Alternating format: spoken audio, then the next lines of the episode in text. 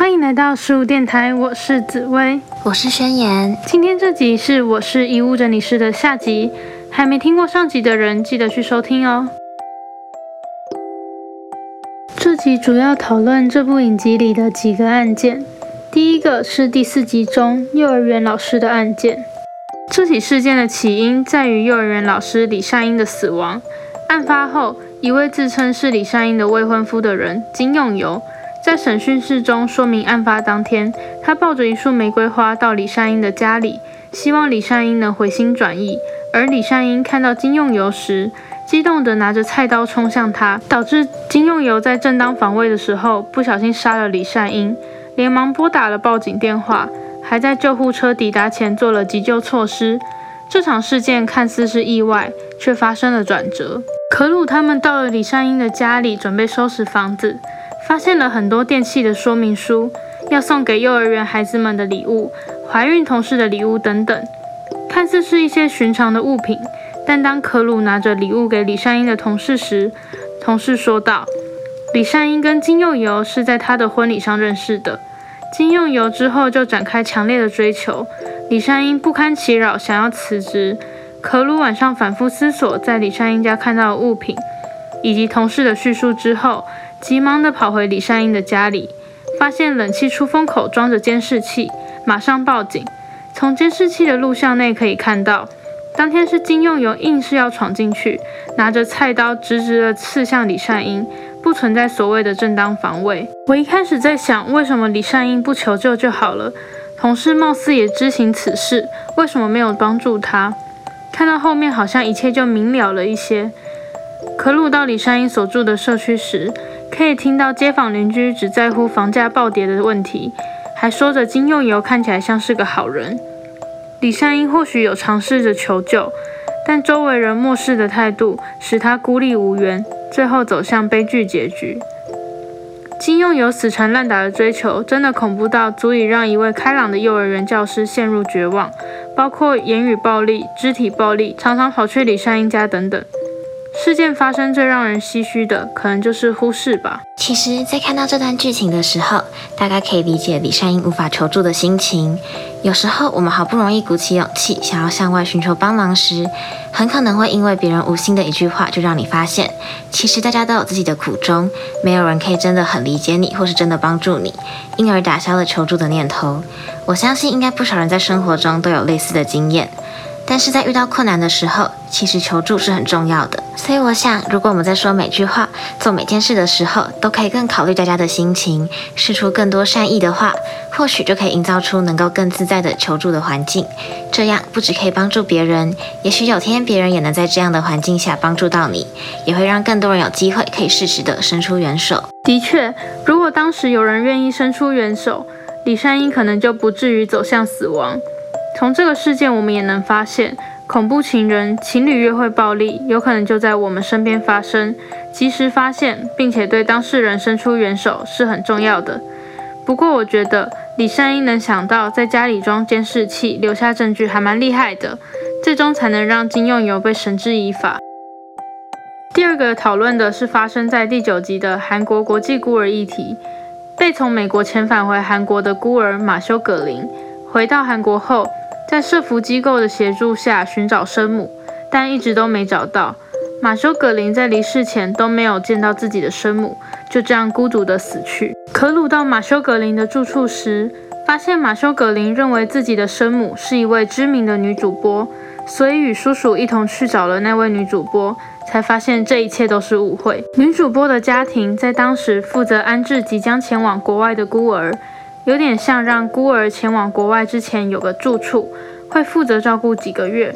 马修·葛林是女主播家里负责的最后一位孤儿，所以当时与马修·葛林拍了一张照片后，放在他的行李当中，所以马修·葛林才会误以为女主播是自己的生母。韩战之后，南韩经历了巨大的婴儿外流潮，其中大多数婴儿都被送往美国。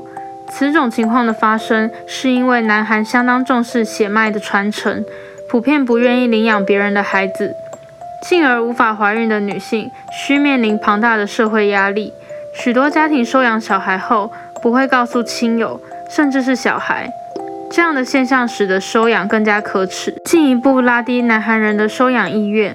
当孤儿到了国外后，又是新的一个问题。有些寄养家庭没有重视需要为收养的小孩取得国籍、户籍的问题，使得这些孩子长大后可能面临到被遣返的危机。这些孩子甚至要到被遣返的时候才知道自己不是美国公民。虽然美国在两千年通过儿童公民法，公民身份将自动授予美国公民所领养的儿童，但因为这项法律没有追溯效力。已经成年者就无法从中受益。将这个事件背景带入马修·格林的状况，我们可以发现，孩童时期的他因为是孤儿，所以被美国的家庭领养，但那个美国家庭并未帮他申请公民身份，使得他后来被迫遣返回韩国。从马修的故事，我们可以看到。国际孤儿的议题似乎会比我们想象的还要更容易发生，但是在生活中却比较少听到大家在讨论，也比较少人在关注类似的议题。我想，如果不是因为看了这部剧，我应该也永远不会了解他们的处境吧。但是对于像马修这样的案例而言，正是因为这个议题或许比较缺乏关注，让问题无法及早被更正，也让他无法继续自己原本的生活，却也无法在韩国真正的融入了。从这个故事让我联想到，要关注不同面向的议题是一件很重要的事情，因为我们平常都习惯关注自己熟悉的内容，但其实如果我们能多看看世界上不同角落发生的事情，多了解不同人遇到的困境，多给他们一些关注或支持，或许都可以让问题更早被处理，也不会出现更多的受害者。在翻看这些资料的时候，发现类似的案件其实不少，有的甚至已经有了家庭、小孩。才被要求遣返。透过这部影集，希望也能引发国际社会重视国际孤儿的问题。我们在节目里时常讨论成长、梦想，这些都源于存在。因为存在，我们会去追求一些事物，所以就有了成长和梦想。这些讲起来感觉很靠近生活，却也很抽象。我们很难去掌握到这些问题的答案，可能这一辈子都没办法。可是，一辈子又有多长呢？生命总有结束的时候，明明是很正常的事，但为何我们都如此避讳谈论？影集内大部分时候，可鲁他们前往死者住处清理现场时，都不被周边邻居友善对待，认为他们晦气。这也能从我们生活中的用语发现。死者生前住的房子普遍称为凶宅，明明死者只是走完了他人生的旅程，怎么会是倒霉的呢？或许我们应该更平常心地看待生死。我们的确会常常想到这些话题，但其实这也是我们第一次发表对生死的看法。人的时间有限，我们该如何利用仅有的时间，活出自己最喜欢的样子，才是我们更应该关注的事情。死亡在我们传统的观念里都代表着不吉利，但我想每个人在死亡的那一刻都需要有人来送你最后一程，过程中可能也包含遗物整理。这些事情通常也不会是死者的家人负责进行，会找一些殡葬业者来帮忙。明明在生命的某一刻，我们都需要这些人的帮助，但为什么社会时常都带有异样的眼光来看待殡葬业者？我认为这样的职业是很庄重的，社会不应该对他们带有成见，也不应该对任何职业带有成见。生命的出生与死亡同样的庄重，没有优劣。